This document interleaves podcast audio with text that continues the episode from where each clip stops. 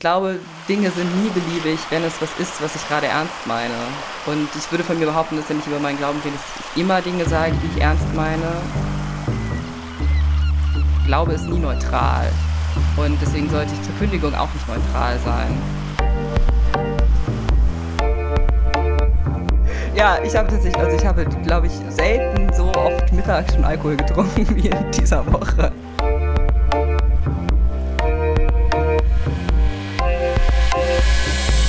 Heute bei mir Lisa. Lisa, hallo. Hallo Tobias. Lisa, lass uns das kurz und schmerzlos starten. Wer bist du, was machst du? Ja, ich bin Lisa und ich habe gerade vor zwei Tagen mein Studium in katholischer Theologie abgeschlossen. Das heißt, ich habe jetzt einen Magister und ich habe jetzt anderthalb Monate frei. Und ab September gehe ich dann in die Ausbildung zur Seelsorgerin in der katholischen Kirche, also zur Pastoral Assistentin, beziehungsweise dann, wenn ich mit der Ausbildung fertig bin, Pastoralreferentin. Und ich denke, in diesem Podcast sitze ich nicht nur, weil ich äh, Theologie studiere, sondern katholische Theologie studiere. Katholische Theologie studiere ja. oder studiert habe, muss ich jetzt ja richtig sagen. Sondern ähm, weil ich auch gerne Glaubenskommunikation mache, auch wenn ich es nicht von Anfang an so genannt habe. Das hat Tobias mir dann irgendwann mal erzählt, dass das Glaubenskommunikation ist, was ich da mache. Und gestartet habe ich damit vor, ich glaube, es sind inzwischen drei Jahre mit einem Podcast, also ist das hier sozusagen ein Medium, in dem ich mich wohlfühle, mit dem Deep Shit Talk, der Podcast über die großen Fragen des Lebens, wo ich mit Jonas, einem Freund von mir, sehr spontan beschlossen hatte, dass wir gemeinsam einen Podcast machen wollen und über Glaube, Theologie, aber auch über Gesellschaftsthemen reden, aber eben immer aus einer christlichen Perspektive und was das eigentlich mit uns als Menschen macht einfach. Also, dass wir uns überlegt haben, wir wollen keine Vorlesungen halten. Da gibt's ja auch schon ein paar Podcasts, die Vorlesungen halten, sondern wir möchten einfach gern über Glaubensthemen reden, also auch über, was bedeutet dir Gottesdienst, was bedeutet dir Messe, was bedeutet dir Beichte, diese Sachen, aber eben immer von einer persönlichen Perspektive. Also, was macht das wirklich mit unserem Leben? Und manchmal ist die Antwort auch nichts, aber auch das ist ja eine Antwort. Und ihr seid einfach eines Tages aufgewacht und gesagt, ach Jonas, weißt du was? Podcast. Das wäre geil. Und dann reden wir über Messe. Ja. Messe war, glaube ich, nicht das erste Thema, aber wir haben auch drüber geredet. Ja, es war tatsächlich re relativ spontan so. Also wir hatten die Idee auf einer Ferienfahrt in der Toskana, wo Jonas und ich zusammen auf den Wunsch von den Jugendlichen einen Deep Shit Talk angeboten haben, wo wir da die ganze Nacht gesessen haben und mit den Jugendlichen über die großen Fragen des Lebens geredet haben und gerade auch über religiöse Themen. Und da hatten immer alle so viel Spaß bei, dass wir dann gedacht haben, okay, wir könnten das doch eigentlich auch mal so machen. Wir haben dann auf der Ferienfahrt direkt am letzten Abend, wo wir so einen bunten Abend gemacht haben, was ja oft am Ende von Ferienfahrten ist, wo alle irgendwas vormachen können, haben wir direkt dann eine live kurze Folge gemacht. Dann haben wir gesagt, okay, wir probieren das einfach mal aus und haben dann eine Woche später die erste Folge aufgenommen, die glaube ich hieß Warum bin ich Christ? Warum bin ich Christin? Und festgestellt, dass wir gar keine Ahnung haben, wie man sowas eigentlich macht. Christin sein. Ja, Christin sein ging noch, aber Podcast aufnehmen äh, ging nicht so richtig. Wir haben die erste Folge auch zweimal aufgenommen, weil bei der ersten Aufnahme man wirklich gar nichts verstanden hat, was wir da geredet ja. haben. Und auch bei der zweiten Folge nicht so viel. Wir haben das dann irgendwie auf Soundcloud hochgeladen, wo das dann ein paar Leute gehört hatten und hatten so ein ganz furchtbares grünes ähm, Label auch, was wirklich auch nicht so gut aussah. Aber es waren die ersten Versuche. Uns haben auch ein paar Leute angehört und uns äh, auch Feedback gegeben. Ja, und damit haben wir irgendwie gestartet und das hat sich dann so über die, die, Jahre ein bisschen entwickelt. Wir haben manchmal mehr Folgen gemacht, manchmal weniger. Jetzt die letzten Monate haben wir nicht so, also haben wir, glaube ich, gar keine gemacht. Wir haben dieses Jahr eine aufgenommen, weil einfach bei uns beiden viel zu tun war. Und wir auch so ein bisschen festgestellt haben, dass unsere Meinungen sehr viel weniger auseinandergingen, als wir das am Anfang so dachten.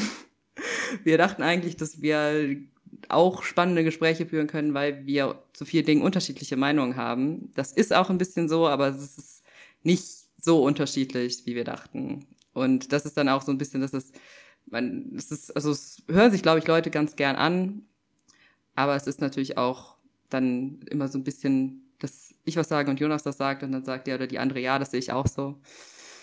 Und das ist natürlich auch nicht das Allerspannendste. Wenn ich so Land auf Land ein so oberflächliche Meinung einsammle, dann kommt immer wieder, dass sich Jugendliche aber ja gar nicht dafür interessieren. Und jetzt erzählst du mir, dass die euch gefragt, Lisa, jetzt mal ganz Hand aufs Herz, haben die euch gefragt oder habt ihr einfach nur einen Arm gefüllt? Nee, sie haben uns tatsächlich gefragt. Deswegen war es auch, also wir haben das schon öfter mal gemacht vorher. Wir haben es nicht immer Deep Shit Talk genannt. Das hat, das, die erste Version, die es davon gab, war Ask Your Theologian. Wo habt ihr es gemacht? Ähm, ja, das erste Mal war auf so Exerzitien für Jugendliche. Den Superhelden, die entdecken, hieß das. Also es war so im Rahmen von der Firmenvorbereitung. Da haben wir es das erste Mal gemacht. Und die nächsten Male ist es dann immer mal wieder passiert. Und auf dieser Ferienfahrt war tatsächlich so, dass wir eigentlich gedacht haben, okay, wir machen es nicht mehr, weil wir haben keine Zeit mehr dafür, es zu machen.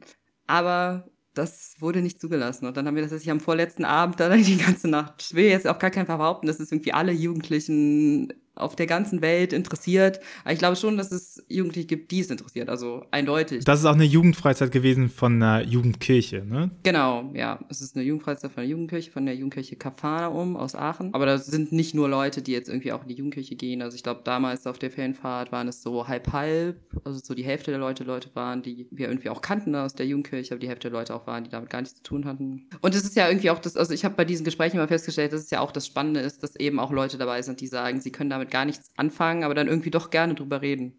Und was würdest du sagen, ist so der, so der Dauerbrenner oder das, was am meisten Interesse weckt? Oh, also es ist immer wieder die gute alte Theodizee-Frage, die die Menschheit schon immer beschäftigt. Also woher kommt das Leid der Welt und was hat das eigentlich mit Gott zu tun? Das ist auch, habe ich festgestellt, auch gerne so die Frage danach, wie greift Gott in die Welt ein? Greift Gott in die Welt ein? Auferstehung ewiges Leben, wie können wir uns das vorstellen? Können wir uns das vorstellen? Können wir uns das, macht das überhaupt Sinn, dass man an sowas glaubt? Macht das keinen Sinn? Also das habe ich auch immer festgestellt, dass so die Frage nach, macht das eigentlich Sinn, das, was wir im Christentum so glauben, dass das eine Rolle spielt. Und auch Fragen nach Berufung, aber das ja auch irgendwie dann zusammenhängt mit, hat Gott so einen fertigen Plan für mein Leben oder nicht?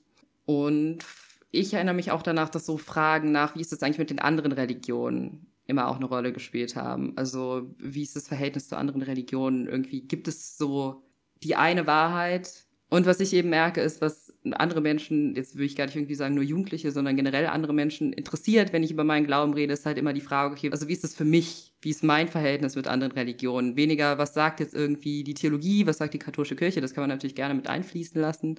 So, ich bin ja auch Theologe, natürlich fällt irgendwie da was mit rein, was ich auch im Studium gelernt habe dann.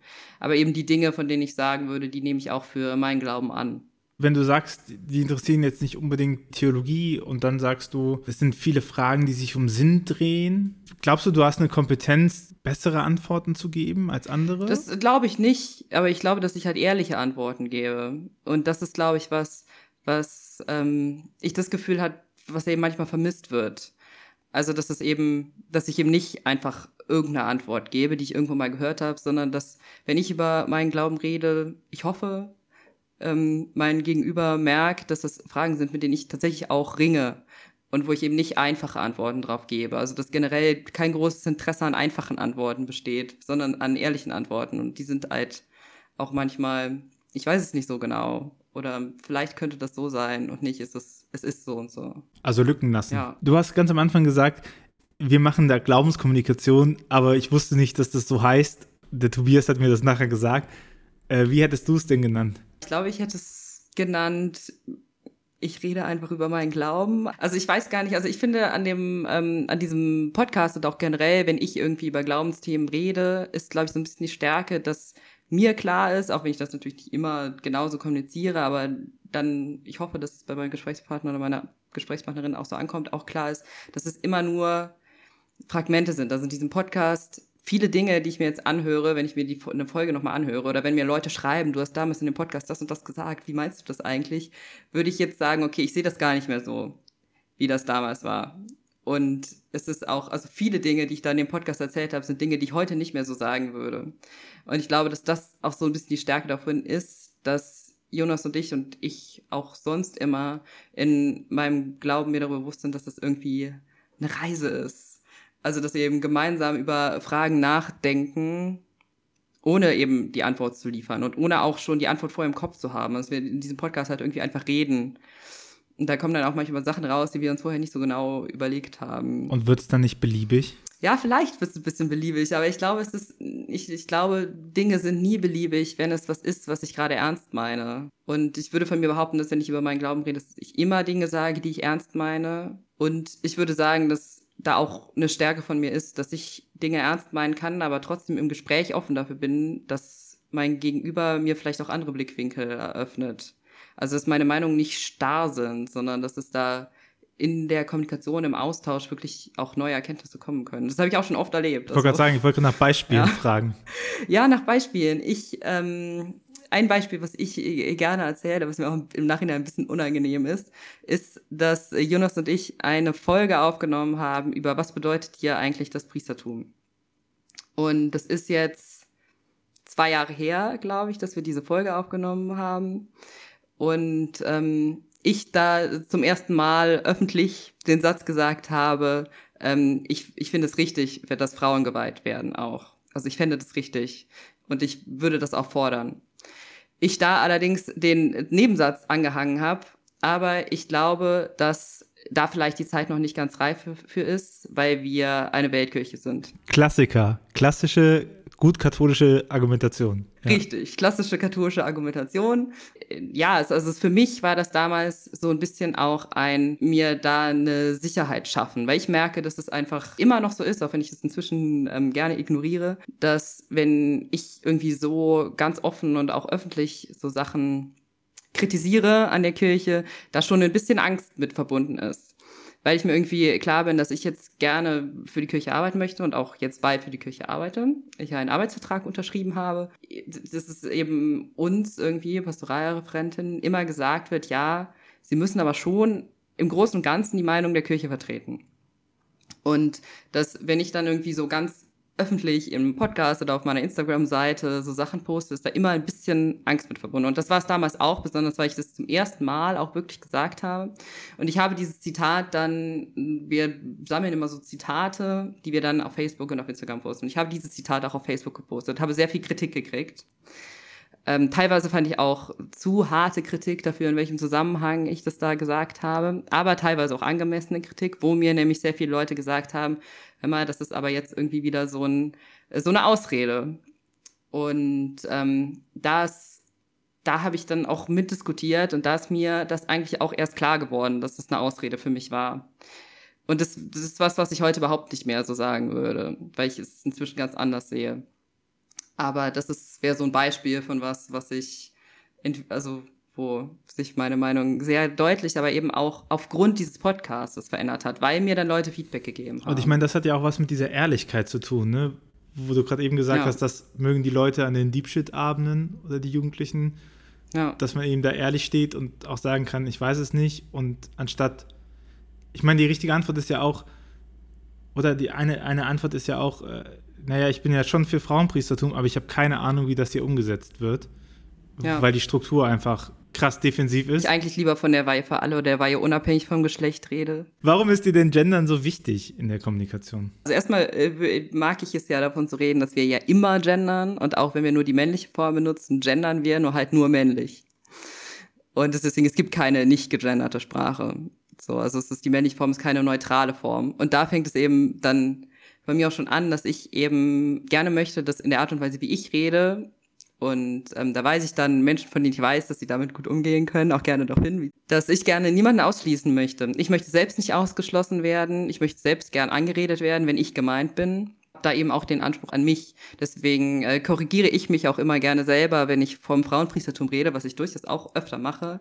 Habe ich vor kurzem erst mal wieder in einem Post geschrieben und wurde darauf hingewiesen, es geht aber doch nicht nur um Frauen und das ist richtig. Es geht eben um ähm, auch um Menschen, die genderqueer sind, die sich einfach anders definieren oder eben auch um, ähm, um Transmänner. Und das ist, das ist mir eben, also für mich ist das eine Frage nach Gerechtigkeit und eine Frage, die da eben auch eng für mich auch mit meinem Christensein zusammenhängt, weil für mich ähm, Teil des Christentums sein ganz viel auch mit äh, Gerechtigkeit und Gleichberechtigung zu tun hat. Und darum, dass man jede Person sieht und sichtbar macht auch. Und da geht es für mich auch in Sprache drum, drum dass wir Personen sichtbar machen und eben nicht nur äh, eine Personengruppe oder auch nur zwei Personengruppen, sondern am liebsten alle Personengruppen sichtbar machen. Wo würdest du sagen, hat das, hat das einen praktischen Niederschlag in deiner Arbeit? Oder ist, ist die Tatsache, dass du äh, gegendert über Gott sprichst, schon eine Tatsache, die praktisch ist? Ich würde sagen, es ist schon eine Tatsache, die praktisch ist. Das ist jetzt ja nochmal in anderer Punkt, den du da jetzt genannt hast, dass ich eben auch über Gott in mehreren Geschlechtern rede und nicht immer nur Gott er sage, sondern auch Gott sie. da würde ich sagen, das ist schon was Praktisches, weil es eben ähm, Gebetsräume auch neu, neu eröffnen kann. Und dass, wenn ich niemanden ausschließe, egal in meiner Sprache über Gott oder in meiner Sprache mit den Menschen, dann eröffnet das neue Räume, auch wenn ich diese Formulierung neue Räume öffnen eigentlich nicht so gerne benutze, weil sie so abgedroschen ist. Aber das ist natürlich was, was einfach wirklich so ist. Also ich merke das an mir selbst einfach ganz oft, dass ich in Gottesdiensten sitze und in Messen sitze und mir denke, okay, jetzt sind wir wieder alle als Christen bezeichnet worden. Und ah, jetzt ist irgendwie doch wieder, sind wir jetzt irgendwie alle die Besucher und die Gottesdienstbesucher. Und bei mir gibt es immer die innere Stimme, wenn, wenn, äh, wenn gesagt wird, wir sind doch alle so und so, und dann brüllt jemand in mir drin und sagt, ich nicht! Ja, genau. Ich nicht! ich weiß nicht, wen der meint, ich bin's nicht!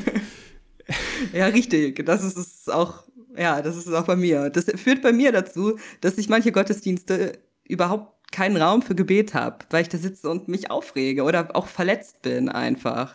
Also ich mir denke, okay, es ist doch, es sollte doch in Gottesdienst, es ist natürlich irgendwie mein Anspruch daran, wenn ich Gottesdienste gestalte, doch darum gehen, dass wir hier gemeinsam Raum für Gebet eröffnen. Und wenn ich merke, die Art, wie da vorne jemand spricht, schließt für mich nur Raum für Gebet, weil ich mich eigentlich die ganze Zeit nur aufrege, dann ist das, finde ich, schon was sehr Praktisches, wenn ich sage, in der Art und Weise, wie ich Gebete spreche, wie ich über meinen Glauben spreche, wie ich über Gott spreche, möchte ich eben das nicht haben. Wie wichtig findest du, dass dieses Fragmenthafte vom Glauben kommuniziert wird?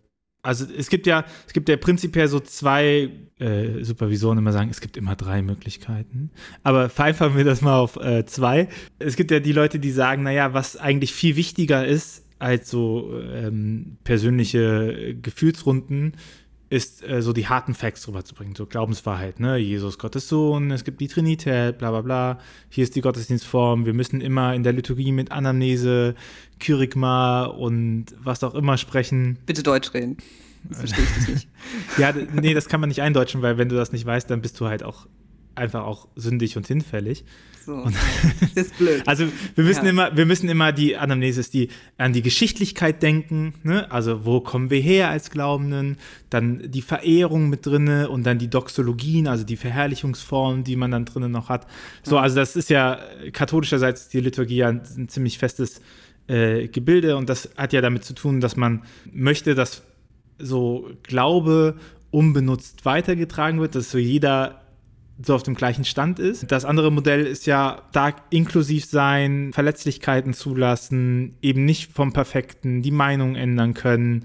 Äh, und ich finde es ganz stark, dieses Dinge sind nicht beliebig, wenn ich sie ernst meine. Aber da könnte natürlich jemand sagen, ja, aber was bringt mir das, wenn du vor zwei Monaten was anderes ernst meinst als jetzt, ne? Dann heute, heute Jesus, morgen Buddha oder so. Wie, wie sehr würdest du, äh, würdest du sagen, haben diese Fragmente oder sind die notwendig? Ja, ich würde ja sagen, die erste Möglichkeit, die du gerade aufgezählt hast, nämlich, dass sie irgendwie sagen, das ist so und so und das ist so und so und darauf berufen wir uns irgendwie alle, ich würde ja sagen, die gibt es gar nicht. Also es ist Illusion eigentlich. Also es gab es weder in der Kirchengeschichte, dass es irgendwie über Dinge, über alle Dinge immer Konsens gab, die irgendwie entschieden worden sind. Mein Herz schlägt jetzt nicht so sehr für Kirchengeschichte, aber so viel habe ich mitgekriegt in den Vorlesungen, die ich hatte. Das, das ist ja. Aber es wird ja so praktiziert. Also es ist ja gerade auf katholischer Seite, das ist ja sehr, sehr stark vertreten. Ne? Und du hast ja auch äh, Strömungen im Protestantismus, die zum Beispiel stark auf Jesus Christus als Gottes Sohn bauen und darauf alles ausrichten und zu sagen, hey, du, du glaubst entweder daran oder du solltest mal daran glauben, weil sonst wird dein Leben schlecht. Und das ist ja katholischerseits heißt es halt, das hast du zu glauben oder du bist nicht mehr katholisch. Ne? Das, aber vom Prinzip ist es ja dasselbe. Ja, aber auch da würde ich halt eigentlich sagen, okay, das, das also ich kenne, glaube ich, wenig Menschen, wenig zwei Menschen, die sich beide als katholische Christinnen bezeichnen würden, die genau die gleichen Meinungen über diese Dinge haben. Auch die Menschen, die ich kenne, die sich selbst als konservativ bezeichnen. Ähm, wenn ich äh, mit denen spreche und mit zwei von denen spreche, kommen trotzdem unterschiedliche also unterschiedliche Glaubenswahrheiten so dabei raus. Und es ist natürlich, ähm, was, was du sagst, ja natürlich irgendwie, wir haben diese, ich weiß gar nicht, wie viele es sind, diese Dogmen, die haben sich natürlich über die Kirchengeschichte auch hinweg entwickelt. Da würde ich auch sagen, das ist was, was an sich irgendwie schon mal einen Wert hat, weil es sich über 2000 Jahre hinweg entwickelt hat. Und deswegen würde ich sagen, bei keinem diesen Dogmen sollten wir irgendwie einfach sagen, okay, wir beschäftigen uns damit jetzt nie wieder. Aber es gibt natürlich einfach auch unterschiedliche Verständnisse davon und die würde ich sagen, sind fragmenthaft und waren es auch schon immer. So, das ist, es sind ja Dinge, die wir einfach ganz unterschiedlich verstanden haben. Also, dass es irgendwie eine Zeit ganz lange in der Kirchengeschichte halt extra Ecclesia nulla salus, also außerhalb der Kirche kein Heil gab. So. Und ähm, dieser Satz ist da propagiert worden und äh, war super wichtig. Dann hat Martin Luther daraus außerhalb des Christentums kein Heil gemacht. Und ähm, heute sagen wir gar nichts mehr davon. So, also das ist ja auch, also auch die Lehrmeinung der Kirche sagt ja nicht mehr außerhalb der Kirche, außerhalb des Christentums gibt es kein Heil. So und jedenfalls das Zweite Vatikanische Konzil sagt das nicht mehr, auch wenn das viele nicht wahrhaben wollen. Es gibt auch Spuren des He Funken des Heiligen in den anderen Religionen. Ja, und auch in jedem Menschen. Also das ist dann irgendwie, dann muss man irgendwie groß gefeierte Theologinnen lesen, ähm, die ja alle Theologien entwickelt haben, wo es eben nicht darum geht, also nicht alle, aber zum Beispiel Karl Rahner oder moderne Theologen, die man jetzt irgendwie da so liest, die eben Theologien entwickeln, die fest auf dem Boden der katholischen Lehrmeinungen stehen aber trotzdem Dinge ganz, ganz anders verstehen, als die immer verstanden worden sind. Und das finde ich ist so ein bisschen der Punkt. Also ich meine, das ist ja halt, also wenn wir uns irgendwie sagen müssten, wir würden, müssen uns im Christentum auf eine Sache einigen, so was ist, was ist der Boden von allem, wäre das ja wohl Trinität. So, also wir glauben an Gott in drei Personen, in Jesus Christus, in der Heiligen Geisteskraft und in Gott. Aber wie verstehen wir das? Also da gibt es ja so unterschiedliche Modelle, wie man das irgendwie verstehen kann. Und trotzdem. Allein bei Gott. Ja, genau, allein bei Gott. So. Und dann erst recht bei den dreien. Und trotzdem würden diese Menschen ja alle, würden wir alle von uns sagen, wir sind Christinnen. Und auch wir sind, also auch innerhalb der katholischen Kirche gibt es ja so viele unterschiedliche Meinungen. Würdest du sagen, dass sich das bereichert, die unterschiedlichen Fragmente? Ja, auf jeden Fall. Ich würde sagen, es gibt über manche Dinge Ausschlusskriterien wo ich sagen würde, okay, das bereichert jetzt den Diskurs nicht mehr. Und das sind für mich immer Theologen, äh, Theologien, die ähm, irgendwie Menschen klein halten. Also die nicht befreien, sondern die klein halten. Das ist für mich so immer der Ansatz an Theologien. Wenn es eine Theologie oder wenn es Glaubensvorstellungen gibt, die Menschen nicht befreien, sondern die Menschen daran hindern, ihre Persönlichkeit zu leben, dann ist es für mich immer was, wo ich sage, okay, das bereichert den Diskurs nicht, sondern das verhindert ihn eigentlich. Aber sonst würde ich auch sagen, also so wie ich Trinität verstehe, ist, ist erstmal ändert sich das halt wirklich ziemlich oft. Da finde ich, das ist, das ist ja so, da können wir überhaupt nicht sagen, was ist da richtig und falsch. Und da finde ich es auf jeden Fall super bereichernd, von anderen Leuten das auch zu hören. Lisa, du hast katholische Theologie studiert, gell? Du bist jetzt äh, katholische Theologin, Magistra Theologie. War die Welt damals noch anders oder warum hast du angefangen, Theologie zu studieren? Ist ja nicht der Bringer. Also ich sage ich sag's aus eigener Erfahrung, ist jetzt nicht die Top 1 bei Tinder. Ja, das ist richtig. äh, warum habe ich angefangen, Theologie zu studieren? Ja, das war, also es war, ich gehöre nicht zu den Menschen, die ähm, mit zwölf gesagt haben, sie wollen gerne katholische Theologie studieren und das hat sich dann nicht mehr geändert. Gibt es ja auch, ist auch legitim. Äh, sondern ähm, ich gehöre zu den Menschen, wo sich das sehr oft geändert hat und wo Theologie für mich lange überhaupt keine Rolle geschrieben, gespielt hat. Ich weiß noch ganz genau den Moment, wo mir zum ersten Mal jemand gesagt hat, Lisa, du könntest doch auch Theologie studieren, das interessiert dich doch. Und ich gedacht habe, ja, stimmt eigentlich. Warum habe ich da noch nie drüber nachgedacht? Und ähm, ich würde sagen, dass ich mich dafür entschieden habe, ist erstmal, dass ich Menschen getroffen habe, die Theologie studiert haben, die SeelsorgerInnen sind, bei denen ich gedacht habe, wow, die machen wirklich gute Arbeit. Und das sind Dinge, die ich auch gern machen würde. Das war ein, das war ein Punkt, also ich mir angefangen habe vorzustellen, dass es Berufe gibt, die ich gerne mit einem Theologiestudium machen wollen würde. Der andere Punkt war aber auch, dass ich einfach gemerkt habe, mir macht es Spaß und ich würde da gerne mehr drüber wissen. Ich hatte dann irgendwie Theologie, äh, Religion im Abitur und ich habe gemerkt, mir macht so eine äh, wissenschaftliche Auseinandersetzung im Glauben Spaß. Ich finde das spannend und ich finde das bereichernd. Genau, und der zweite Punkt war, ich rede halt einfach gerne über meinen Glauben, tue das immer gerne auf einer Ebene, die ich sagen würde, die ist ähm, auch mit, mit dem Verstand vertretbar, und ich würde auch gerne einfach mehr darüber wissen, wie sich das alles entwickelt hat. Also du redest gerne bei Glauben auch schon vor deinem Studium? Auch schon vor meinem Studium, ja. Das heißt, du bist kirchlich sozialisiert? Ich bin kirchlich sozialisiert, das ist richtig, ja. Klassisch Pfarrgemeinde, Familienkirche. Ja, unterschiedlich. Katholische Bücherei. Katholische Bücherei tatsächlich nicht. Gibt's sowas? Die haben sie Ja. nie. Ja, okay. Ich war in einer. Konnte man Ähm. Minesweeper zocken auf dem PC. Das war damals, das war das noch krass. Das ist natürlich krass. ja, ja, ich bin kirchlich sozialisiert aufgewachsen. Ich bin in einem Elternhaus aufgewachsen von zwei unterschiedlichen Konfessionen. Meine Mutter ist katholisch, mein Vater ist evangelisch. Beide sind sehr überzeugt in ihren jeweiligen Konfessionen unterwegs. Und äh, ich bin, ich und äh, mein Bruder, ich habe noch einen Bruder, sind beide katholisch getauft. Dann auch hauptsächlich in der katholischen Kirche aufgewachsen, auch wenn ähm, gerade als Kind auch oft in evangelischen Gottesdiensten und Kindergottesdiensten war. Es ist, es ist was, was, was irgendwie immer unterschiedlich intensiv zu meinem Leben dazugehört hat.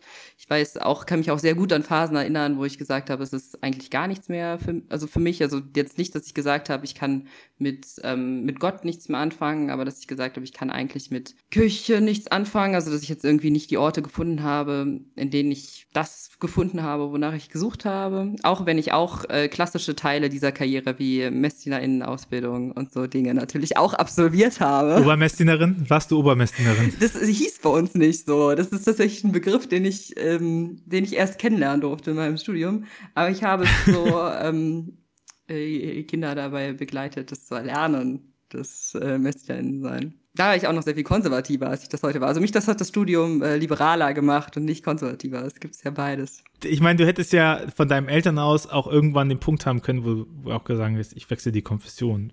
Bist du bewusst katholisch geblieben? Hast du dich einfach nur nicht gewehrt und bliebst katholisch? Oder bereust du deine, äh, ähm, ich, ich, ich, klagst also, du deine Eltern an? Ja, nee. Dass, Nein, ich klage sie nicht an, auch wenn es, es durchaus schon mal Momente gab, wo ich gedacht habe, pff, also unkomplizierter wäre es vielleicht auch gewesen, äh, wenn sie sich damals anders entschieden hätten.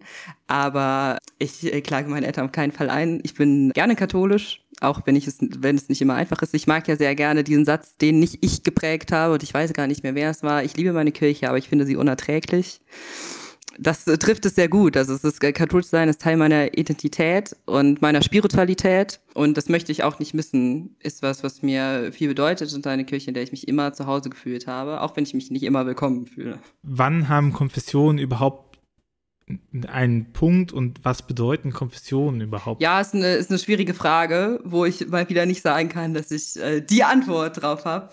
Ich bin ja auch katholisch sozialisiert. Ich würde auch sagen, es hat auch ein Stück weit einfach mit reingerutscht zu tun, dass man nachher katholisch geblieben ist. So, und gleichzeitig gibt es viele Sachen am Katholizismus, die ich mag und genauso viele, die ich auch nicht mag. Das ist halt bei anderen Konfessionen auch nochmal ähnlich und ich hätte jetzt aber kein Verlangen zu, äh, zu konvertieren und gleichzeitig wüsste nicht, was mir Konversion bringen würde innerlich. Also, weißt du, es ist nicht so, dass ich mich in eine Richtung entwickelt habe, wo ich sage, so, jetzt muss das, jetzt muss eine Form nachziehen und jetzt evangelisch werden oder sowas. Ja, das ist, das ist, würde ich sagen, bei mir ähnlich. Also ich habe mir den auch jetzt am Ende vom Studium diese Frage irgendwie nochmal gestellt. Also auch einfach, weil ich das ja auch irgendwie Sicherheit über meinen Weg haben möchte.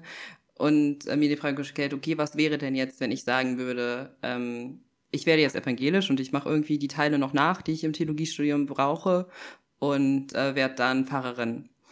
Und ich habe mich irgendwie auf diese Gedankenspiel mal eingelassen und ähm, merke aber, ich würde mich nicht glücklich machen. Es ist, ich, ich könnte es auch nicht. Also ich wäre in einer anderen Konfession, gibt es genauso Dinge, die ich glaube ich schätzen würde und die ich sehr mögen würde, aber genauso auch Dinge, die ich auch nicht gut finde. Also ich glaube, jede Konfession hat ihre ähm, hat ihre Schwierigkeiten und davon theologischen Wahrheiten zu sprechen, tue ich mich eh sehr schwer mit, weil ich eigentlich nicht glaube, dass wir so viel über, darüber sagen können, wie Gott ist, dass wir tatsächlich in den konfessionellen Unterschieden von das ist Wahrheit und das ist nicht Wahrheit sprechen können. Also ich würde sagen, es sind zwei unterschiedliche spirituelle Traditionen oder mehrere, es gibt ja mehr als zwei Konfessionen, viele unterschiedliche spirituelle Traditionen, die sich entwickelt haben. Die katholische spirituelle Tradition ist halt meine, in der bleibe ich jetzt auch, auch wenn ich natürlich viele Dinge auch nicht so toll finde. Jetzt hast du dein Studium ja erfolgreich zu Ende und du hast eine interessante Abschlussarbeit geschrieben. Mit der besten Methode, die ich jemals, da hätte ich damals diese Methode schon kennengelernt. Ja, Ich glaub, ist die hätte eine- ich auch ist eine gemacht. coole Methode. Ja. Ich habe, ja. Das ist die beste, sie klingt, sie klingt Ja. so gut. Und wenn man sie auflöst, Also ich habe eine schöner. äh, qualitative Studie durchgeführt. Klingt wissenschaftlich. Ja, eine, ähm, eine soziologische qualitative Studie.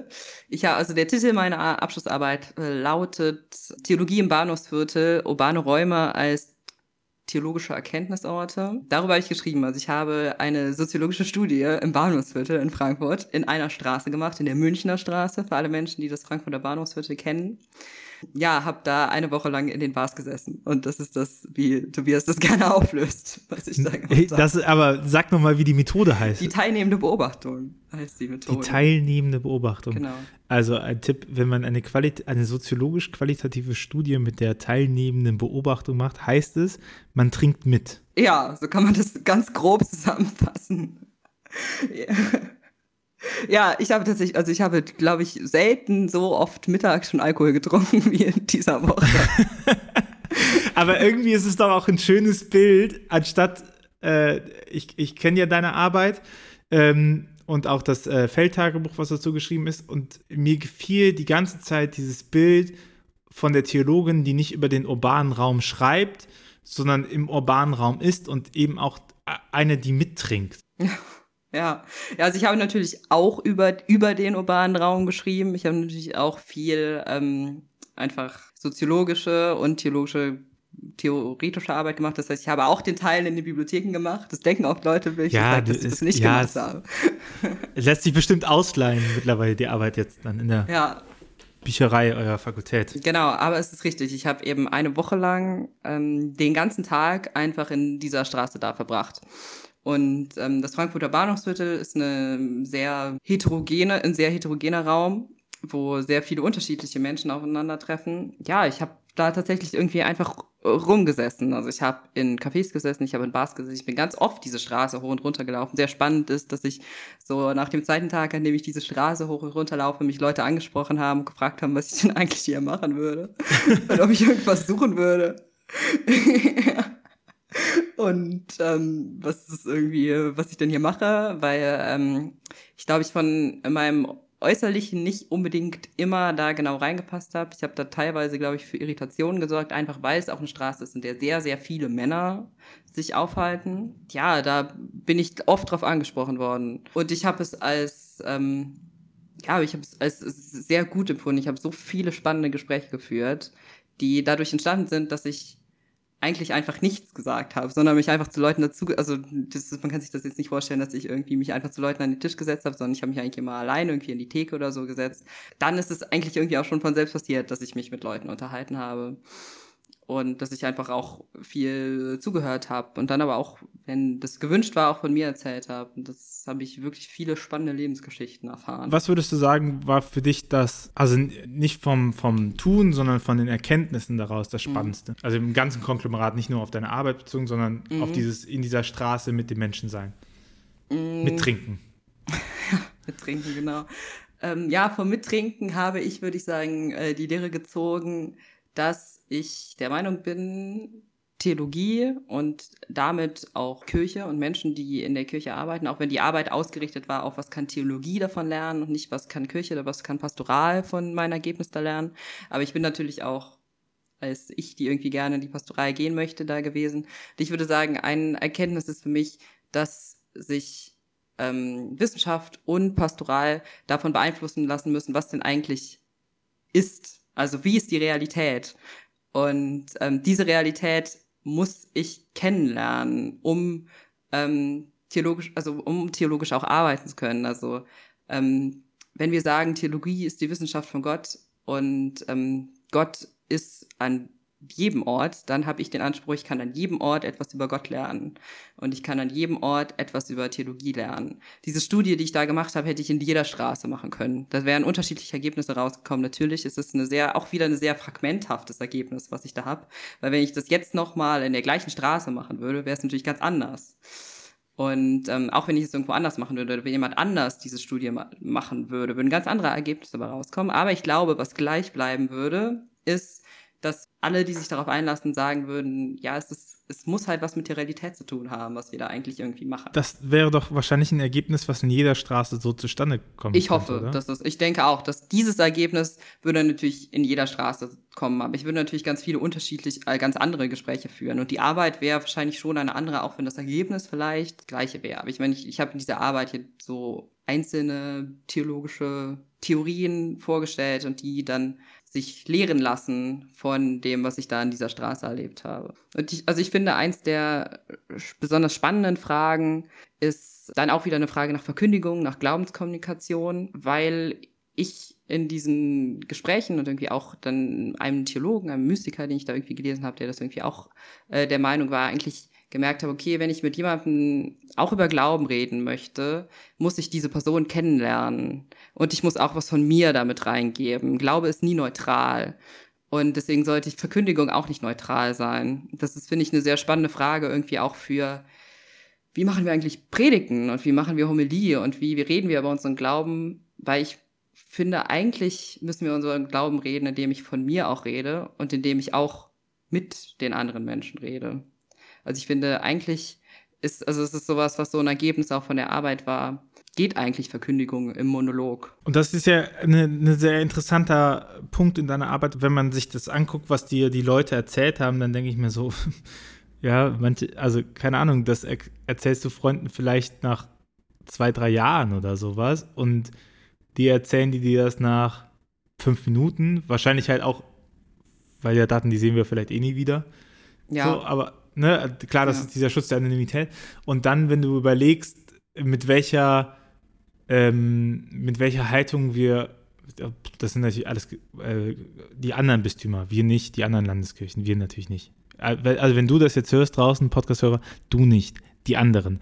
Aber wie die anderen Pastoral betreiben, äh, mit diesen, mit diesem, was du gerade sagst, dieses, wir sind also nicht wir sind perfekt, das sagt, glaube ich, keiner, aber dieses ähm, Unpersönliche, wir, wir müssten ja das tun und wir abstrahieren und wir, wir sehen Notzeit eben als etwas, was man lösen kann und nicht vielleicht als etwas, was da ist. Ja, das ist, glaube ich, was, wo ich irgendwie auch gespannt bin, wie mir das, wenn ich jetzt ähm, so als Hauptamtliche in eine Gemeinde gehe, weil ich kenne bisher als Seelsorgerin ähm, ja nur ehrenamtliche Arbeit und ich glaube, es ist nochmal was anderes, wenn ich da dann ähm, auch mit dem Pastoralteam bin, so ähm, hoffe ich, dass ich mir diesen Anspruch erhalten kann. Also weil es eben leider was ist, was ich merke, was oft nicht stattfindet in Seelsorge. So. Also ich will jetzt nicht sagen, dass es nie stattfindet und auch in Glaubenskonstitution nie stattfindet, aber ja, ich würde sagen, es muss eigentlich muss ich Glaubenskommunikation, Theologie immer aus der Ich-Perspektive betreiben. Und auch so ein bisschen, wenn ich dich höre, halt aus so einer dienenden Perspektive, oder? Ja. Ja, genau. Also, also das ist ähm, für mich mein Anspruch an, ähm, an Pastoral und auch an Seelsorge, dass es darum, also dass es darum geht, dass ich Menschen dabei helfen kann, also wobei auch immer sie irgendwie gerade helfen brauchen. Also vielleicht in einem Gespräch dabei Entscheidungen zu treffen oder in, ähm, in oder Gebetsräume zu öffnen. Da sind wir wieder so ein bisschen damit am Anfang. So, was ist, wo ist der, wie kann ich Gebetsräume eröffnen? Und das ist, glaube ich, was, was mich in der Pastoral sehr herausfordern wird, weil ich glaube, es kann auch sein, dass ich Gebetsräume damit schließe, wenn ich auf einmal von Gott als sie rede.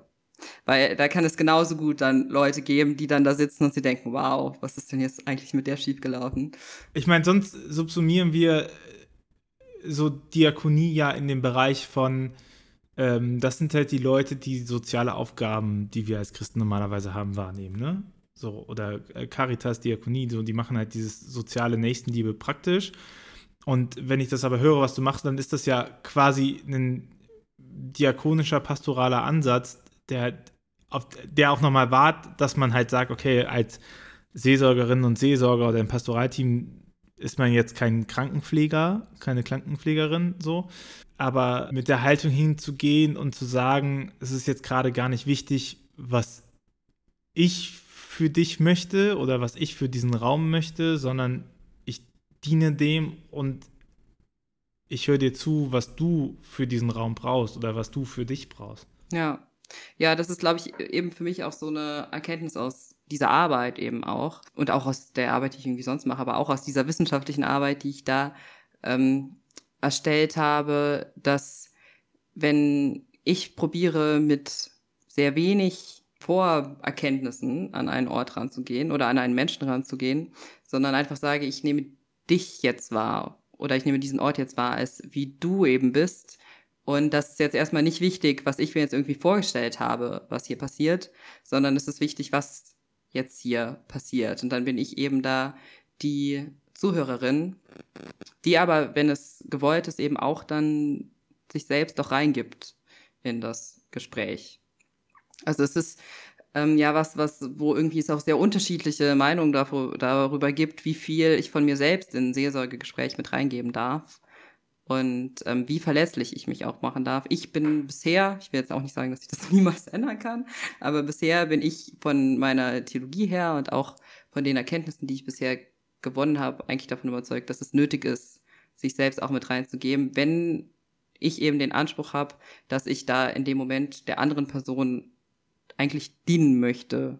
Lisa, hast du für dich eine Mission? Ich würde sagen, ja. Und ähm, ich würde sagen, wenn ich das ganz grob zusammen machen, zusammenfassen müsste auf einen Satz, ist das, ähm, ich möchte ge gerne Menschen dabei helfen, sich zu emanzipieren. Auf ganz vielen unterschiedlichen Ebenen. Also das ist, also für mich geht es in, ähm, in Seelsorge und generell in, im Christentum um Befreiung. Also das ist, das, das habe ich irgendwie am Anfang auch schon mal gesagt, dass das für mich so ein Kriterium an Theologie ist und an Glaubens, äh, Glaubenssätze. Ähm, macht das Menschen freier oder macht das Menschen weniger frei? Und da würde ich sagen, wenn ich meine Mission sagen müsste, ich würde gerne ein Leben führen, in dem ich Menschen freier mache und nicht einenge und das ist, das ist, also ich meine, es ist natürlich irgendwie Quatsch, wenn ich irgendwie jetzt sage, okay, ich mache irgendwie Menschen frei, so, sondern deswegen würde ich eben sagen, ich würde gerne Menschen dabei helfen, sich selbst zu emanzipieren. Wie sähe für dich dann so eine Kirche für die Zukunft aus? Ja, also wenn es das natürlich irgendwie, ich würde es natürlich dann aufeinander beziehen, dass ich gerne hätte, dass Kirche ein Ort ist, an dem Menschen freier werden können. Also ich mag sehr gern diesen Satz, ich rede jetzt mal wieder Englisch, äh, Faith Spaces should be safe spaces, also übersetzt, ähm, Orte des Glaubens sollen sichere Häfen sein, sollen Schutzräume sein, sollen Orte sein, wo Menschen einfach sie selbst sein können. Ist in, egal wie ein Mensch ist, egal wie seine Identifikation ist, wie seine sexuelle Orientierung ist, wie sein Glaube ist, wie ihr Glaube ist, wie das Leben von jemandem aussieht, ist ein Ort ist, wo Menschen einfach hinkommen können und sie selbst sein können und das erfahren, was sie gerade brauchen. Siehst du Kirche noch als so physische Räume? Äh, teilweise, ja. Also stellst du dir Kirche in Zukunft noch als physischen Raum vor? Also einen Raum, wo Leute hinkommen, wo Glocken läuten, ja. wie auch immer, warum sie läuten, zu welchen Gebetszeiten, das mal hingestellt. Aber äh, ähm, ist eine Kirche für die Zukunft für dich noch eine Kirche, die einen Ort anbietet, einen physischen Ort anbietet? Also ich würde sagen, sie kann das auch sein, aber sie sollte das auf keinen Fall nur sein.